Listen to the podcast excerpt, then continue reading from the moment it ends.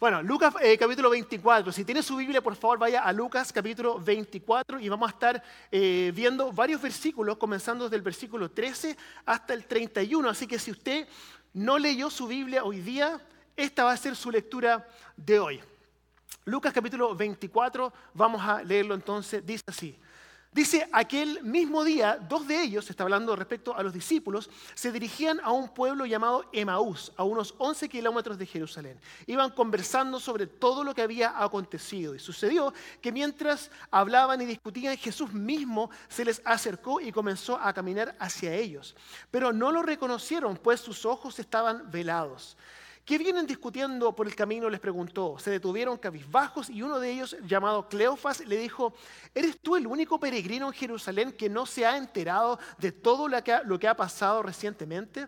¿Qué es lo que ha pasado? les preguntó. Lo de Jesús de Nazaret era un profeta poderoso en obras y en palabras delante de Dios y delante del pueblo. Los jefes de los sacerdotes, nuestros gobernantes, eh, lo entregaron para ser condenado a muerte y lo crucificaron. Pero nosotros abrigábamos la esperanza de que era Él quien redimiría a Israel. Es más, ya hace tres días que sucedió todo esto, también algunas mujeres de nuestro grupo nos dejaron asombrados. Esta mañana muy temprano fueron al sepulcro, pero no hallaron su cuerpo. Cuando volvieron nos contaron que se les habían aparecido unos ángeles quienes les dijeron que Él está vivo. Algunos de nuestros compañeros fueron después al sepulcro y lo encontraron tal como habían dicho las mujeres, pero eh, a Él no lo vieron. Qué torpes son ustedes, les dijo. Qué tardos de corazón para creer todo lo que han dicho los profetas. ¿Acaso no tenía que sufrir el Cristo estas cosas antes de entrar en su gloria? Entonces, comenzando por Moisés y todos los profetas, les explicó lo que se refería a él en toda la escritura. Al acercarse al pueblo donde se dirigían, Jesús hizo como que iba más lejos, pero ellos insistieron, quédate con nosotros, que está atardeciendo. Ya es casi de noche, así que entró para quedarse con ellos. Luego, con ellos a la mesa, tomó pan, lo bendijo, lo partió y se los dio. Entonces se les abrieron los ojos y lo reconocieron, pero él desapareció. Como ustedes saben, estamos nosotros en una serie que se llama Jesús ganó.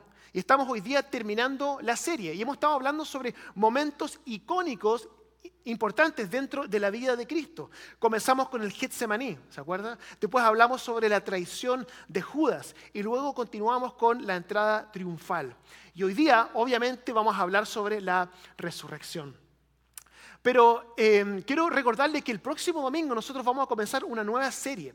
Y esta nueva serie se llama Encuentros con Jesús. Y quiero a usted invitarlo a que usted participe de esta nueva serie que comienza el próximo domingo. Y la razón por la cual quiero que usted participe de esta serie es porque muchas veces nosotros pensamos que los encuentros con Jesús son otra cosa que lo que nosotros podamos esperar. Se lo explico. Muchas personas piensan que Cristo se reuniría solamente con las personas que tienen toda su vida en orden. Oiga, usted tiene toda su vida en orden, está todo bien, ¿cierto? Muy bien, entonces como tiene toda su vida en orden, entonces Cristo se va a reunir con usted. Pero ¿sabe usted cuál era una de las críticas principales que tenía Jesús? Lo que lo criticaba más a Jesús, él decía, en esto, recibe, decía, recibe, recibe a pecadores y come con ellos. Lo criticaban por eso. No es lo que nosotros pensamos. Muchas veces nosotros pensaríamos que Cristo se reuniría con las personas que tienen toda su vida en orden, pero no es así. De hecho, nuestra iglesia en este momento estamos pasando por un, por un buen momento como iglesia.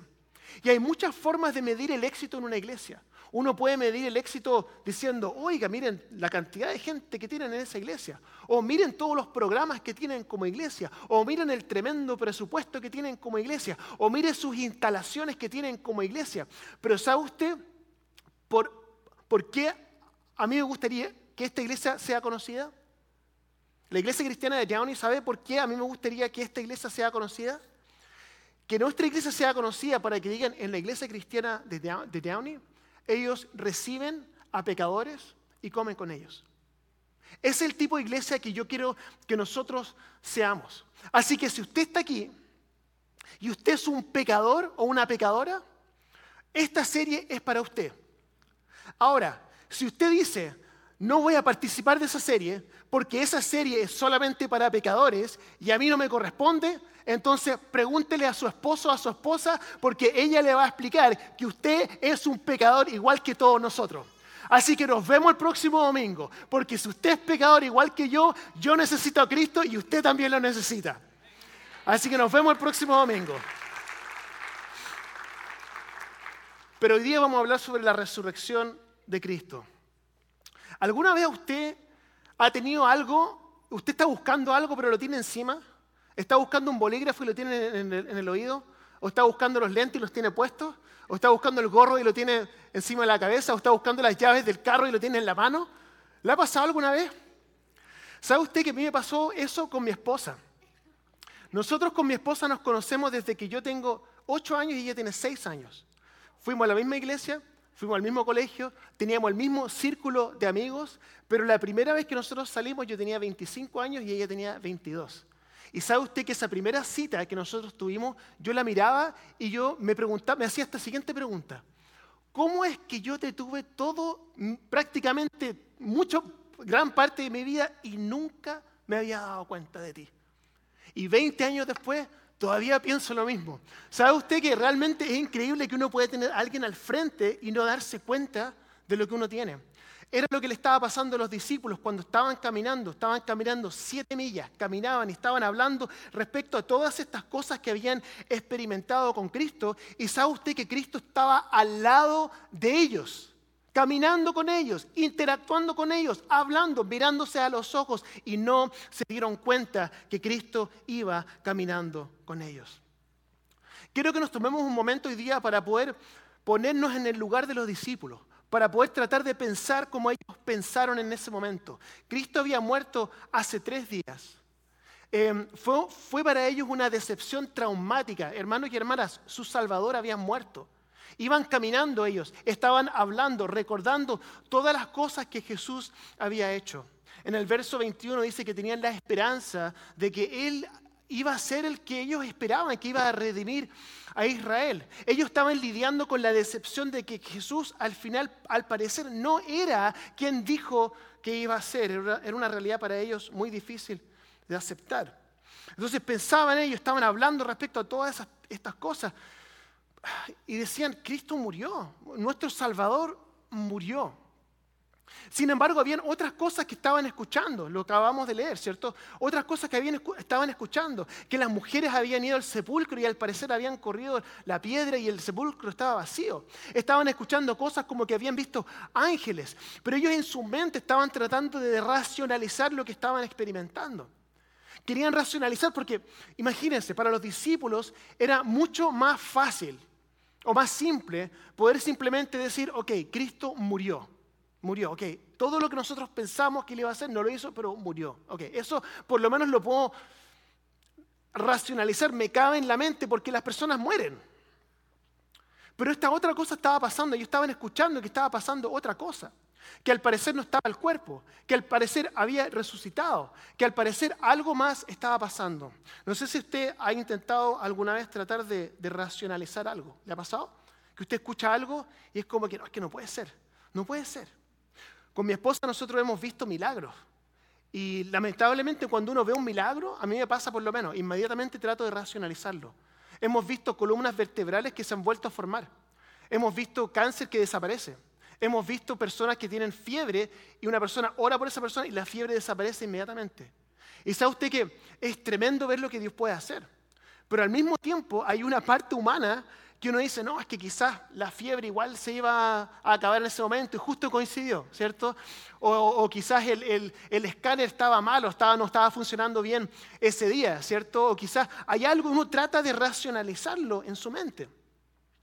Era lo que estaban haciendo los discípulos con lo que estaban escuchando. Porque uno puede entender que alguien muera, pero es muy difícil aceptar que una persona resucite de los muertos, es lo que le estaba pasando a los discípulos. Y quizás usted está aquí en este lugar hoy día y cuando usted piensa en la resurrección de Cristo, también a usted le cuesta racionalizarlo. Porque usted puede decir, oiga, pastor, está bien, está bonito que estemos aquí, que estemos celebrando una tradición cristiana y todo, pero let's get real, ¿cierto? Realmente, los muertos no resucitan. No resucitan los muertos. ¿Y sabe lo que yo le puedo contestar a eso? Tiene toda la razón. Los muertos no resucitan. Porque si los muertos resucitaran, esto no sería importante, no estaríamos celebrando. Si los muertos resucitaran todos los días, no habría ningún tipo de celebración porque esto sería algo que sucede todos los días. Ahora, la razón por la cual digo eso es porque muchas veces en nuestra mente nos cuesta, nos cuesta eh, eh, poder envolver nuestro raciocinio eh, alrededor de un evento que está fuera de la lógica. Y era lo que estaban pasando los discípulos. Estaban tan absortos tratando de racionalizar lo que estaba pasando, que en ese proceso no podían ver a Cristo que estaba al frente de ellos. ¿Le ha pasado alguna vez que usted ve a alguien y esa persona usted lo reconoce, pero usted no reconoce a la persona? Oiga, me pasó en el aeropuerto hace unos años atrás.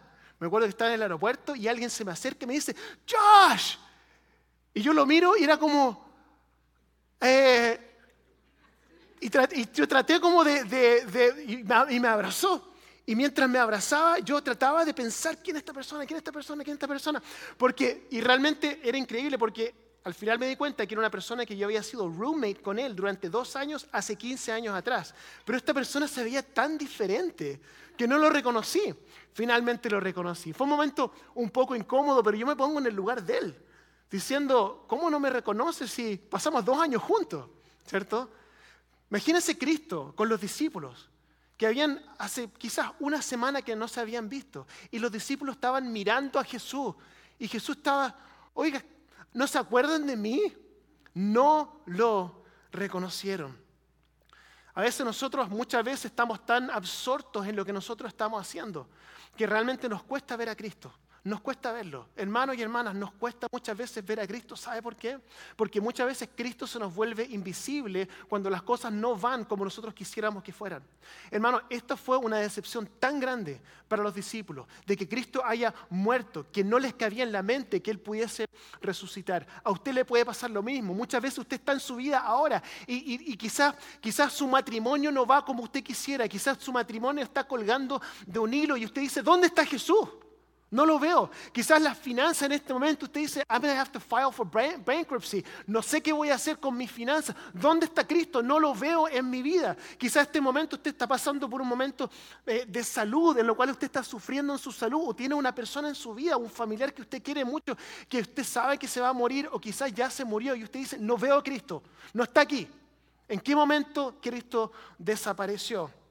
Hay que entender, hermanos y hermanas, la desilusión de los discípulos. Estaban tan desilusionados al punto que tenían a Cristo al frente y no lo podían ver. Todo se había acabado desde su perspectiva, ¿se acuerdan? Lo hablamos la semana pasada, el rey que iba a hacer todo bien, que iba a derrocar la opresión romana, que le iba a dar a ellos lugares de importancia, el poder. Toda esta esperanza para los discípulos había muerto. Había muerto. Fue un final tan poderosamente decepcionante al punto de que Jesús mismo estaba con ellos, estaba teniendo una conversación con ellos, estaba caminando con ellos, estaban respirando el mismo aire y los discípulos no lo veían. Estaban caminando con Cristo, pero no lo veían. ¿Cuántos de nosotros quizás ahora estamos caminando con Cristo, pero no lo vemos? Quizás ahora usted siente que Él está lejos porque su vida no está donde usted quisiera que, está, que esté. Quizás para muchos de ustedes la, la vida está difícil ahora. Está difícil. Yo entiendo, está difícil. Y usted se pregunta, ¿dónde está Jesús? Los discípulos estaban haciendo la misma pregunta. Y la razón por la cual ellos estaban como estaban era porque Cristo no había hecho para ellos lo que ellos querían. Porque aquí está la suposición. La suposición es esta. La suposición es que la evidencia de la presencia de Jesús en su vida es que las cosas vayan de la manera en que usted quiere que vayan. Y cuando las cosas no van de la manera en que usted quisiera que vayan, Cristo se vuelve difuso. No, no lo veo, no está. No está en mi vida. ¿Cierto? Buenas relaciones, Cristo está aquí. ¿Cierto? Eh, los proyectos se cumplen, Cristo está conmigo. ¿Cierto? Eh, dinero en el banco, uy, siento el Espíritu del Señor. ¿Cierto? Entonces, realmente para nosotros, cuando las cosas van bien, vemos a Cristo, cuando las cosas van mal, no lo vemos. Quizá usted está luchando financieramente, se siente abandonado, tiene un, un, hijo que es problemático, se siente desesperado. Yo no sé por lo que usted está viviendo, pero Cristo se vuelve irreconocible cuando no hace lo que nosotros esperamos. Esto es lo que le estaba pasando a los discípulos. No reconocieron a Cristo durante siete millas, caminando con Cristo. No lo reconocieron durante siete millas. Pero ¿sabe que pasó algo increíble? En la medida en que interactuaban con Cristo, en la medida que hablaban y iban pasando estas siete millas, Cristo se volvía cada vez más reconocible para ellos. Dice la palabra que Él comenzó desde Moisés y los profetas y empezó a hablar todas estas cosas y poco a poco se le empezaron a abrir los ojos, decían, nuestros corazones estaban ardiéndose, hablaban entre ellos, oye, como que nuestros corazones estaban ardiendo mientras este perfecto desconocido nos empezó a hablar sobre el Antiguo Testamento. Y llegó un punto cúlmine, un punto cúlmine, en el cual finalmente Cristo se volvió evidente e innegable que era Cristo. ¿Y sabe lo que fue? ¿Sabe lo que fue? Fue cuando Cristo rompió el pan. Rompió el pan. ¿Qué tiene que ver eso? Sí. Cuando Cristo rompió el pan, mire, lo voy a leer, Lucas 24. Lucas 24, 30 eh, y 31 dice, dice así. Bueno, Cristo había caminado con ellos, ¿cierto? Después los discípulos dicen, venga, vamos a cenar juntos y están en una cena, están juntos en una cena. Y luego esto pasa, dice así. Luego estando con ellos a la mesa, dice así. Dice, tomó el pan, tomó el pan, lo bendijo, lo partió y se los dio. Se los dio. Y lo partió y se los dio. Y en ese momento se dieron cuenta que Jesús había estado con ellos todo el tiempo. Era casi como que, hello, ¿cierto? He estado aquí todo el tiempo, no se dieron cuenta. Cristo se volvió evidente para ellos en el momento en que Él partió el pan. En ese momento se dieron cuenta que todo lo que siempre habían estado esperando estaba frente a ellos. Su Salvador, su Rey, su esperanza, la vida eterna, la paz, la felicidad, la satisfacción y el gozo. Todo lo que ellos necesitaban estaba frente a ellos todo el tiempo en el momento en que Él partió el pan. Ahora usted puede decir, pero pastor, ¿por qué tiene esto algún significado? ¿Qué tiene que ver el pan aquí? El pan representa el cuerpo de Cristo. Es lo que, lo que hablamos todas las semanas cuando participamos de la Santa Cena. El pan representa el cuerpo de Cristo. Y esto representa lo que Cristo hizo cuando estuvo en la cruz y Él dice, todo se ha cumplido. Significa que todo se ha cumplido. Significa que no queda nada más por hacer. No tiene que ver con que usted tiene que venir a la iglesia, orar, dar el diezmo y hacer toda esta lista de cosas para que finalmente Dios a usted lo apruebe y le dé salvación. No. ¿Sabe lo que sucedió con los discípulos? Es que cuando Él partió el pan, se dio cuenta que Cristo había estado con ellos todo el tiempo.